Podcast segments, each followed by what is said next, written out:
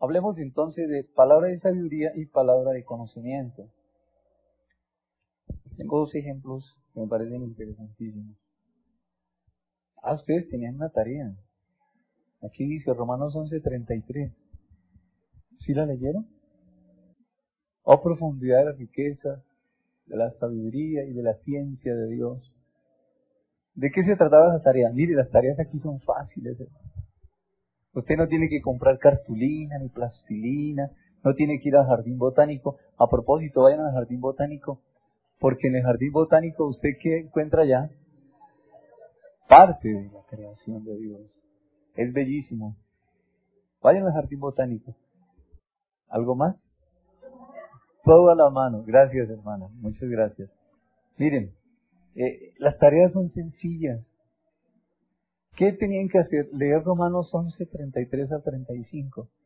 Centrarse en el 33 y orar. ¿No era más?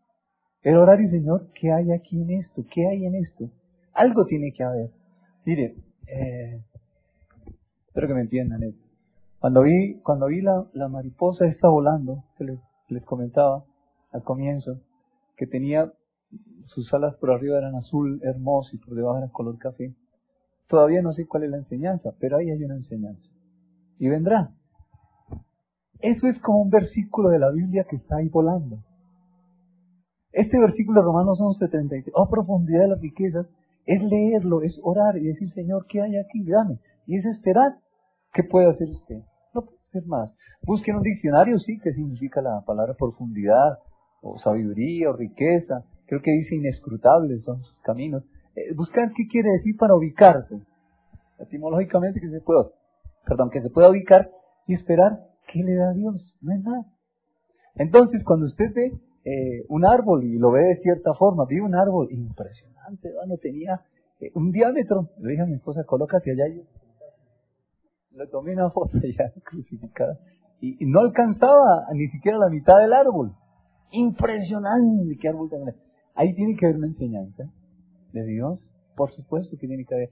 Y tenía unos punticos, unos punticos muy especiales, como de protección tal vez. Eh, muy bonito. Yo veo eso, esos son versículos que están plasmados en la creación. Porque es la palabra de Él, es la creación de Él, y en eso hay sabiduría, hermano. Así como aquí en la escritura, la Biblia, la palabra de Dios, hay sabiduría de Dios, y yo me meto aquí y digo, Señor, ¿qué dice aquí? Porque Él dice, clama, yo te responderé. Te enseñaré cosas grandes y ocultas que tú ni te imaginas. Pues bien, métase ahí y espere que Dios le dé. Pero a él recibir de Dios y espere. Le va, le va, le va, le va a llegar. Cuando uno ve esto de la creación, esos son versículos volando que están ahí, hermano. Que en algún momento, si usted fue impactado con eso, eso le quedó la fotografía aquí, Dios le va a mostrar y le va a revelar algo. Y ahí hay sabiduría en el testimonio que da una persona de lo que Dios hizo. A usted le impactó. Hay otros que, bueno, está viendo un testimonio, Señor, gracias, pero a usted no le impacta. Pero pasó otro hermano, dio un testimonio, le impactó. ¿Por qué le impactó? Porque Dios está trabajando en usted, en esa área. Señor, ahí hay algo. Y allí hay sabiduría también. ¿Está bien? Bien, dejémoslo en la tarea 1133. Eh, las tareas no son para pedirlas, yo no las pido. El Señor se las pedirá mañana ya. Pues yo le mandé a usted una tarea que hizo. ¿Qué le va a decir? No, si no me pidieron la tarea. Romanos 11:33. Por favor, no lo olvide. Bien. Aquí está. Vámonos a la escritura, a Génesis capítulo 41. Génesis capítulo 41. Vamos a ver a el caso de José. En el pasaje que vamos a leer, vamos a encontrar la palabra de sabiduría y la palabra de ciencia aplicadas allí. Bien, leamos del 25. ¿Recuerdan el capítulo 41 de qué trata? Es cuando Faraón tiene un sueño. ¿Sí? Siete vacas y otras siete vacas y unas espigas y otras espigas y, y... ¿Recuerdan eso? Bien, entonces vamos, si ya lo tienen claro, vamos a ver el versículo 25, 25 a 32. Entonces respondió José al faraón, escuchen, el sueño de faraón es uno solo. Dios ha mostrado a faraón lo que va a hacer. Las siete vacas hermosas, siete años son. Y las espigas hermosas son siete años. El sueño es uno mismo. También las siete vacas flacas y feas que subían tras ellas son siete años y las siete espigas, menudas y marchitas del viento solano, siete años serán de hambre. Esto es lo que respondo a Faraón. Lo que Dios va a hacer lo ha mostrado a Faraón. Y aquí vienen siete años de gran abundancia en toda la tierra de Egipto. Y tras ellos seguirán siete años de hambre. Y toda la abundancia será olvidada en la tierra de Egipto y el hambre consumirá la tierra. Y aquella abundancia no se echará de ver a causa del hambre siguiente, la cual será gravísima. Y el suceder el sueño a Faraón dos veces significa que la cosa es firme de parte de Dios y que Dios se apresura a hacerlo. Palabra de ciencia. Sabía lo que estaba sucediendo en ese instante. Allí, recuerdo, dijimos, eh, ciencia está hacia atrás, sabiduría hacia el futuro, pero sabiduría y ciencia también están en el presente. Aquí hay una palabra de ciencia en donde si no es de una manera sobrenatural, no se entiende. Mire lo que dice, lo que le dice José al faraón. Recuerda que él mandó traer también, él mandó traer también los, aquí está, ocho. Sucedió que por la mañana estaba agitado su espíritu y envió, corrijo, así, ah, y envió e hizo llamar a todos los magos de Egipto y a todos sus sabios y les contó Faraón sus sueños, mas no había quien los pudiese interpretar a Faraón, solamente de manera sobrenatural. La palabra de ciencia o conocimiento, la palabra de sabiduría, solamente vienen de manera sobrenatural. Por eso vienen a personas que tienen el Espíritu Santo, es decir, la capacidad de entender un pensamiento de Dios en ese momento, para esa situación. Y aquí está José. No vamos a hablar de interpretación de sueños ni cosa por el estilo, es palabra, es una palabra de ciencia. Pero miren, en el versículo 33 a 36, esa es palabra de sabiduría la que vamos a leer. 33 a 36. Por tanto, provéase ahora Faraón de un varón prudente y sabio y póngalo sobre la tierra de Egipto. Eso va hacia adelante. ¿O no? Eso no es hacia atrás, va hacia adelante. Haga esto Faraón y ponga gobernadores sobre el país y quinte la tierra de Egipto en los siete años de abundancia y junten toda la provisión de estos buenos años que vienen y recojan el trigo bajo la mano de Faraón para mantenimiento de las ciudades y guárdenlo. Y esté aquella provisión en depósito para el país para los siete años de hambre que habrá en la tierra de Egipto y el país no perecerá de hambre.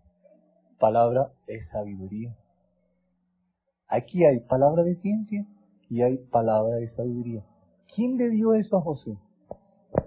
Sus estudios teológicos o su relación con Dios.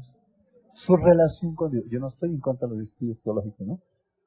Es su relación con Dios, es la relación personal e íntima que nosotros, como hijos de Dios, podamos tener con Él, que podremos entender los pensamientos de Dios. Y José está entendiendo lo que en ese momento estaba sucediendo en la vida de Faraón. Y le digo, lo que le está pasando es esto, y esto es seguro y esto es fijo, porque Dios lo está haciendo así. ¿Quién le enseñó esto a José?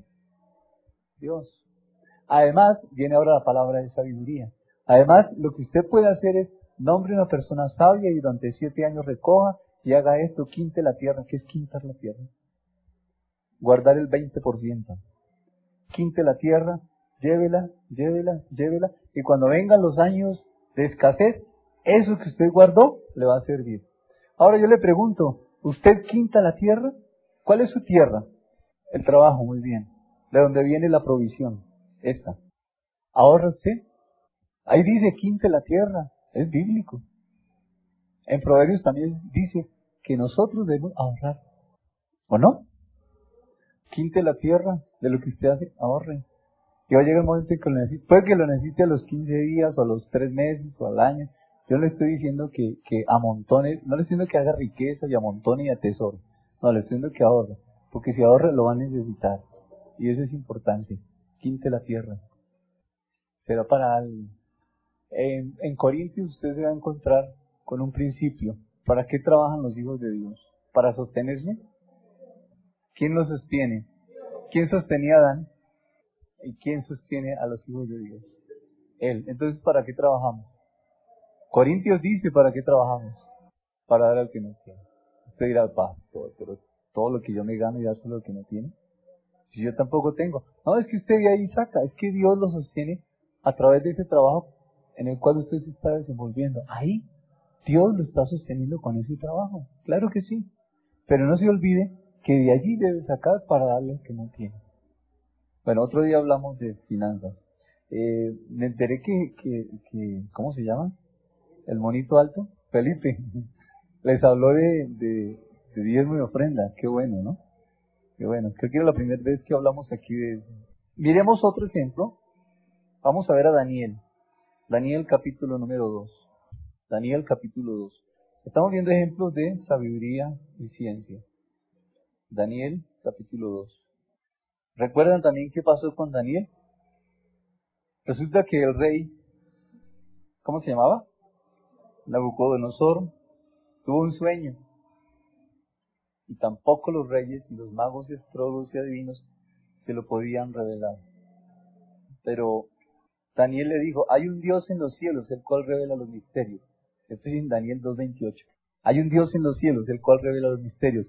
Si, si usted y entendiéramos eso, estuviéramos convencidos que tenemos un Padre en los cielos que a sus hijos les revela los misterios que están escondidos. No están escondidos de la iglesia, están escondidos para la iglesia. Muy bien, para la iglesia. Daniel capítulo 2, leamos los versículos, empecemos con el 4 y el 5. Entonces hablaron los caldeos al rey en lengua aramea. Rey para siempre vive. Di el sueño a tus siervos y te mostraremos la interpretación. Es fácil la cosa, ¿no? Respondió el rey y dijo a los caldeos, el asunto lo olvidé, semejante problema.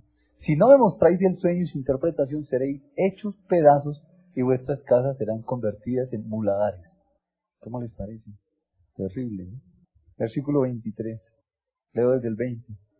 Daniel habló y dijo, sea bendito el nombre de Dios de siglos en siglos porque suyos son el poder y la sabiduría. Él muda los tiempos y las edades, quita reyes y pone reyes.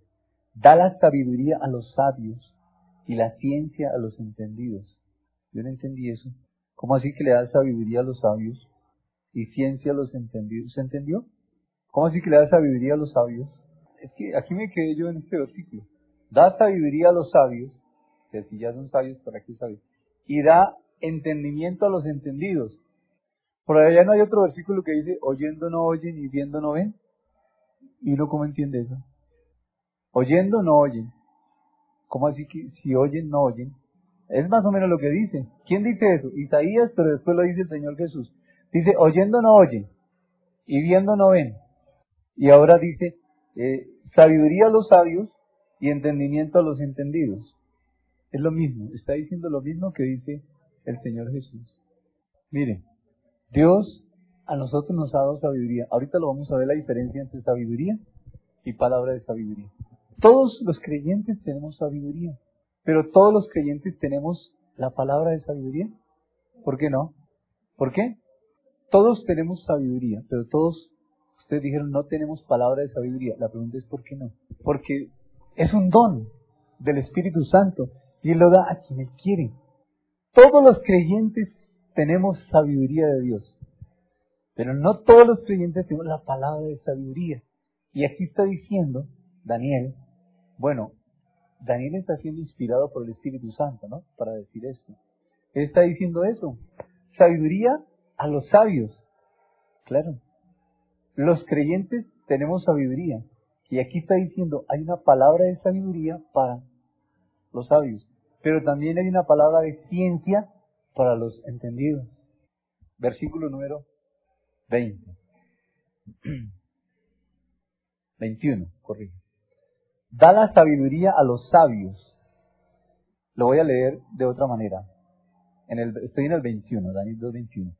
Da palabra de sabiduría a los hijos de Dios. Y da palabra de ciencia a los hijos de Dios. ¿Lo entendieron así? ¿Queda mejor? ¿Está claro? Versículo 22. Él revela lo profundo y lo escondido. Él revela. ¿A quién se lo revela? a sus hijos, muy bien. Él revela lo profundo y lo escondido. Esa es palabra de sabiduría. Conoce lo que está en tinieblas y con él mora la luz.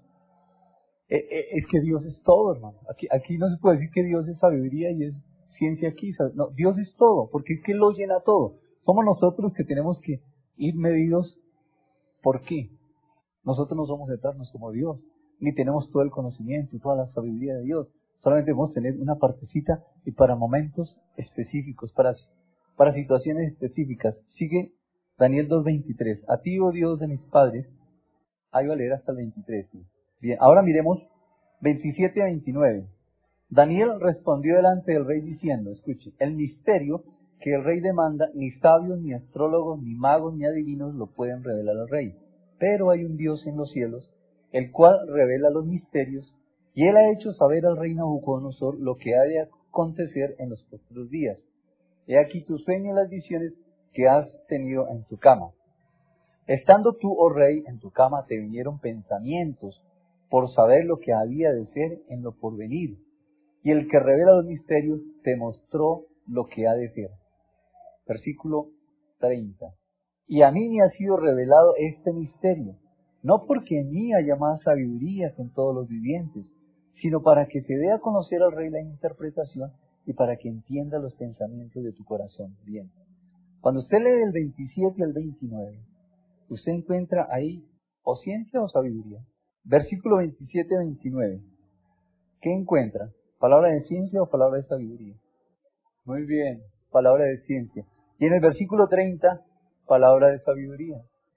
En su vida de creyente no se vaya a poner a pensar, ¿esto será de ciencia o de sabiduría? Porque usted no va, usted no va, no va a hacer eso. Al, terminar el estudio acerca de los dones, vamos a, repasarlos muy brevemente, pero vamos a entender cómo saber cuál es el que, el que tengo, ¿sí? Porque hay tantos, y todos son tan buenos, que uno quisiera tenerlos todos. No, pues usted sería el libertador entonces, hermano. Pero no lo es, gracias a Dios. Vamos a, saber qué tenemos que hacer nosotros. Y usted no sabe si es ciencia o sabiduría, solamente va a comprender esto. Este estudio es para que usted entienda que eso existe. Y no se vaya a asustar, no se vaya a, iba a decir a tolondrar, pero no voy a decir eso. No, no se vaya ahí como a, estar perplejo de qué está pasando. ¿Será que esto es de ¿Será que esto es de qué? No, esta es una palabra de sabiduría. Alguien vino y le dijo algo a usted. Alguna cosa.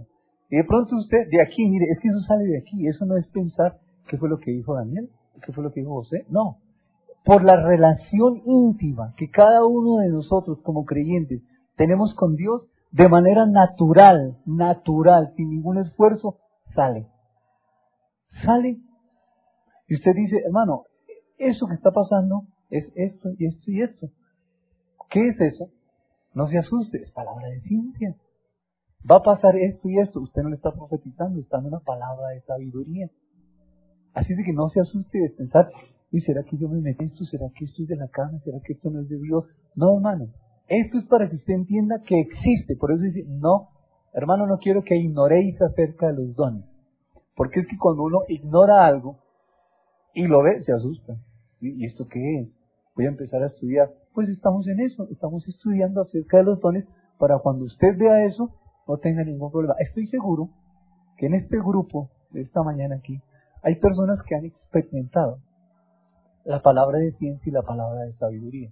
Ya entendiendo qué es, estoy seguro que lo han visto. Lo han visto. Ahora, no crean que es que, ah, tengo que decirlo así, uno, no se puede asustar y pensar, me estoy metiendo en cosas que no son. Es que esto solamente tiene que ser del pastor. Yo creo que eso es, mejor se lo dejamos a él. No, hermano, esto no es del pastor, esto es de hijos de Dios. Y ustedes y yo somos hijos de Dios. Tenemos el Espíritu Santo de Dios. Pues de cada uno de nosotros tiene que fluir algo. Va a salir algo. Va a salir algo. Estoy seguro que ha salido en ustedes. Y qué bueno que ustedes empiecen a identificar.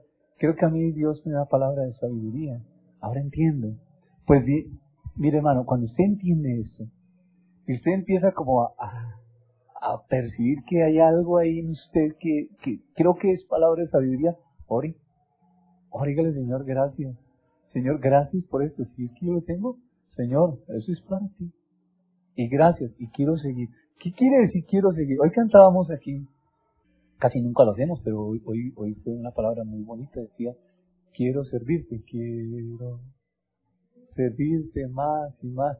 Servirte, ¿usted sabe lo que cantó? No, yo creo que ni idea, hermano. Porque servirle a Él, yo quiero servirte.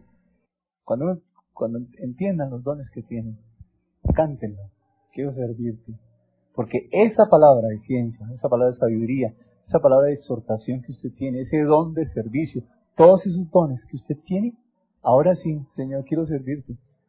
Pero uno quiero servirte, como en qué le sirvo, ¿no? Como que, ¿para qué es los dones? Eso es para ponerlo al servicio de Él. Porque es para edificación del cuerpo de Cristo y para que los de afuera conozcan quién es Dios. ¿Comprendieron? Bueno, si no, pues de todas maneras toca en la casa meterse ahí en la escritura, leer estos pasajes, leer la escritura y ver qué es lo que Dios tiene para cada uno de nosotros.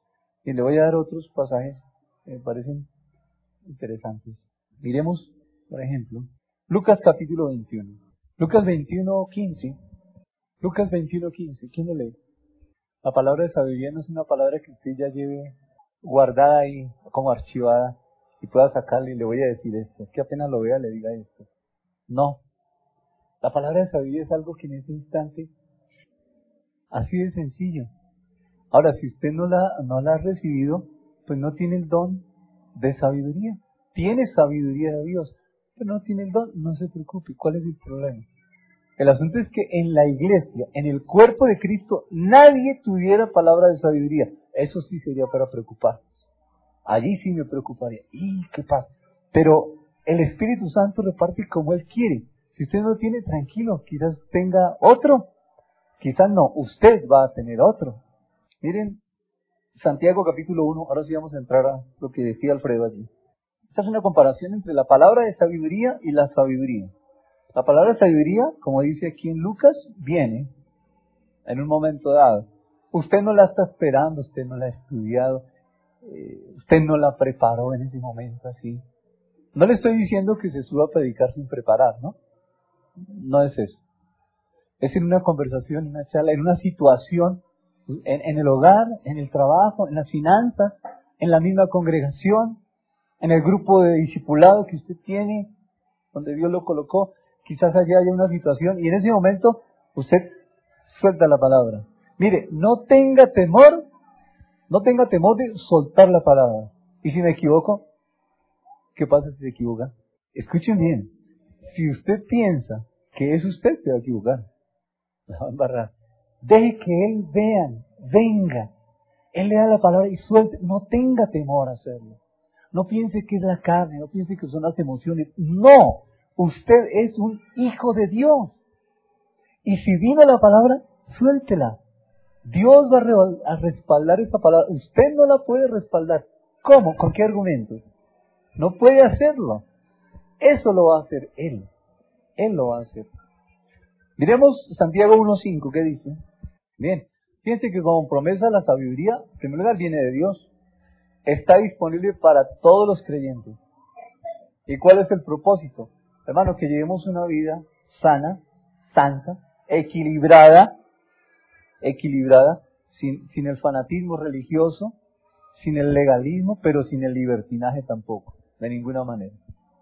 La sabiduría de Dios, ahora sí vamos a leer Santiago capítulo 3. ¿Tiene falta de sabiduría? Pídala a Dios. Señor, sabiduría. Y recuerden que en esa sabiduría están las tres cosas, ¿no es cierto? La relación, la convicción y la decisión. Santiago capítulo 3. Versículo 13. ¿Quién es sabio y entendido entre vosotros? Muestre por la buena conducta, es decir, por sus decisiones, ¿está correcto? Muestre por sus decisiones en sabia mansedumbre, que realmente tiene una relación con Dios. Sí, Santiago capítulo 3, versículo 13. Fuerte. Se metió la humildad ahí. 14. Pero si tenéis celos amargos y contención en vuestro corazón, no os actéis ni mintáis contra la verdad. Porque esta sabiduría, ¿cuál?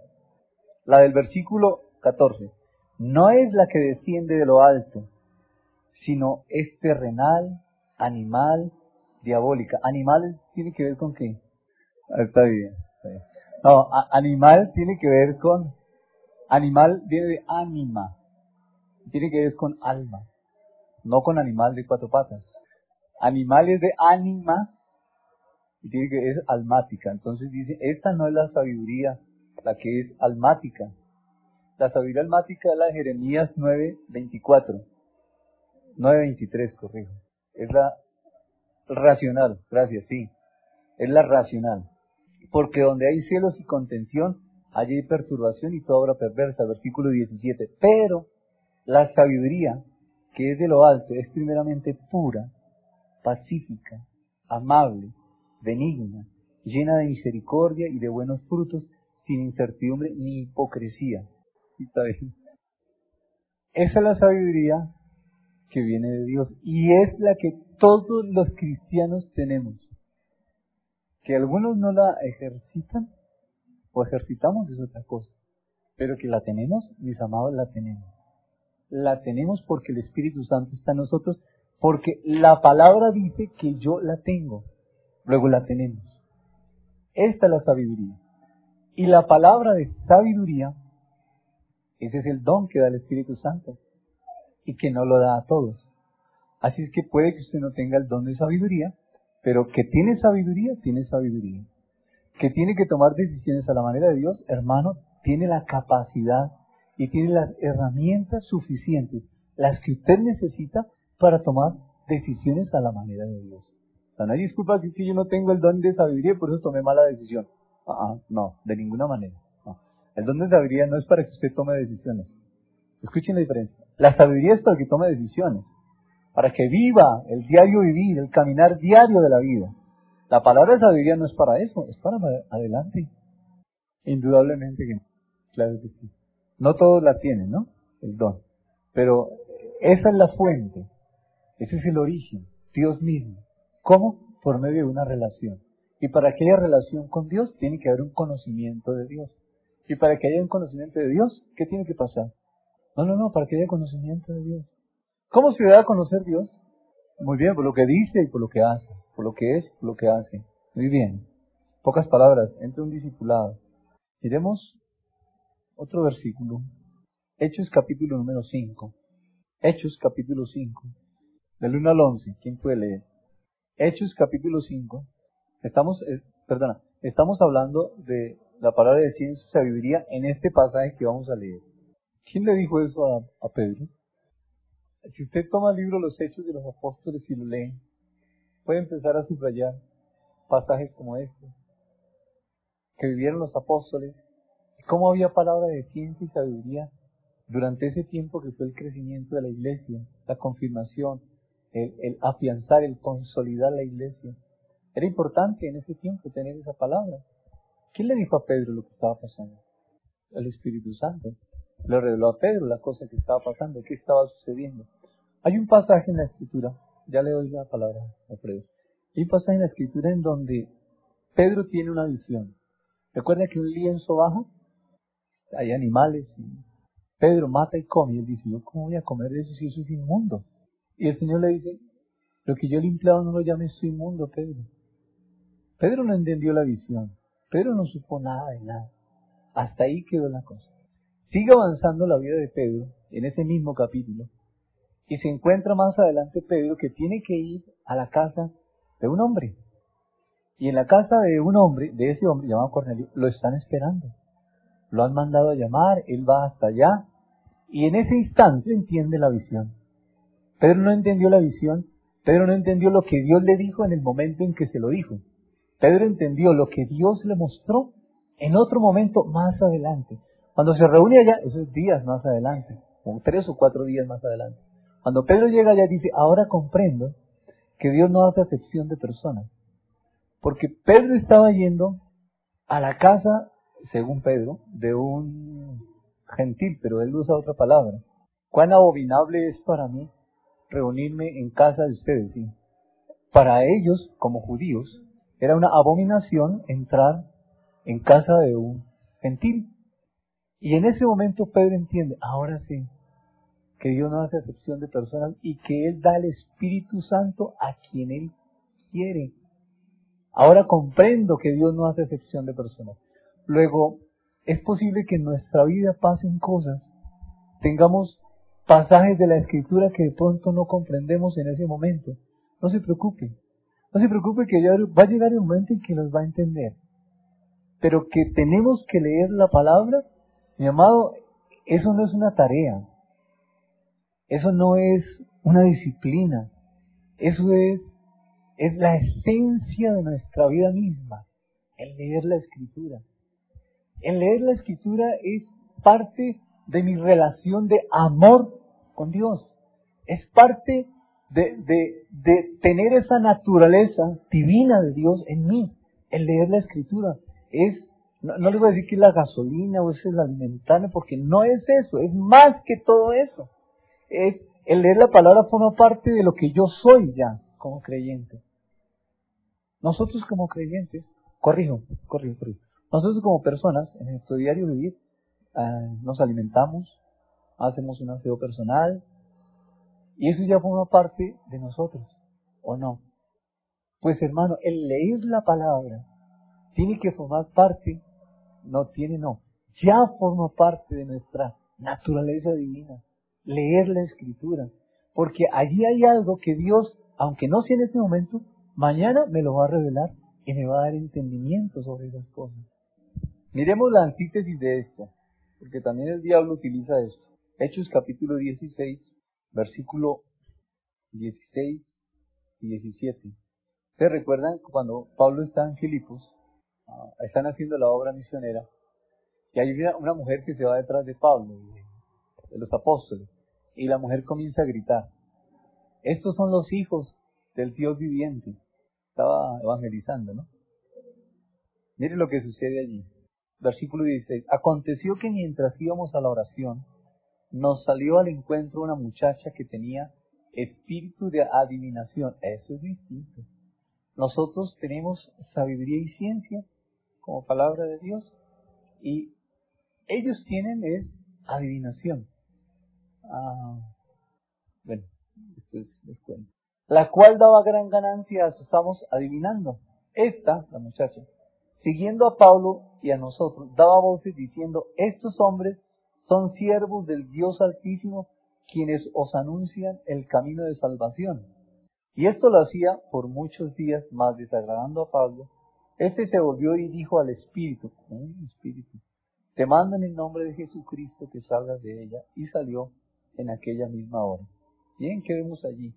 Esto es como la antítesis, como lo opuesto, como, como, como que el diablo siempre ha querido imitar a Dios, ¿no es cierto? En las cosas de Dios.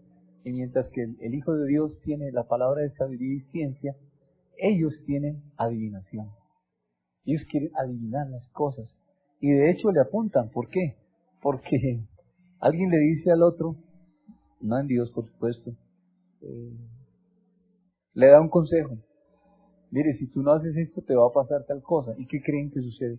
Pues que le pasa lo que le dijo. Y como le pasó lo que le dijo, esa persona quedó dependiendo del que le habló. Van donde los brujos, donde los que le leen la carta, los que las aguas y los rezos, y tienen la Biblia ahí a la entrada, y hablan de Dios, y hablan de Jesús, y también hablan de la Virgen, y hablan de etcétera, etcétera. Pero dice, mire, hágase esto, su marido está con, saliendo con una mona. Y resulta que más adelante descubre que sí era una mona. Que su mujer está, no sé, haciendo negocios, le está robando la plata. Y más adelante descubre que sí. Hola, ese, ese es un sabio, ese, ese tal fulano, no sé qué, allá donde fui, mire, se lo recomiendo, vaya. ¿Eso qué es? Eso es adivinación. ¿Cómo poder diferenciar entre la adivinación y la palabra de sabiduría? Excelente, muy bien. Mire, esa comparación de la que habla no se puede hacer aquí. Esa comparación la hace Dios mismo a través nuestro. Explico. Como somos participantes de la naturaleza divina de Dios, y esa está aquí, cuando viene, cuando viene un mensaje que no es de Dios, ¿qué creen que pasa en esa naturaleza? Lo rechazan. Lo rechaza, hermano. De inmediato rechaza eso. Entonces, es la manera correcta de hacerlo. ¿Cuál es? quedándose quietico y esperando. Esperando porque Dios está, ¿qué está haciendo Dios? ¿Qué pone Dios aquí en mí? Si, si empieza esa incertidumbre, ahí no está Dios. Porque Dios trae paz. Pero una paz inmensa. Por eso la sabiduría es extremadamente amable y benigna y trae paz. Paz. Bien. Pero también el diablo quiere hacer todas esas cosas. Bien, usted va a leer Hechos de los Apóstoles. Les, recomiendo que lea. Y va a entender más acerca de la palabra de ciencia y la palabra de sabiduría. Y la otra semana vamos a entrar a, la fe. La fe como don.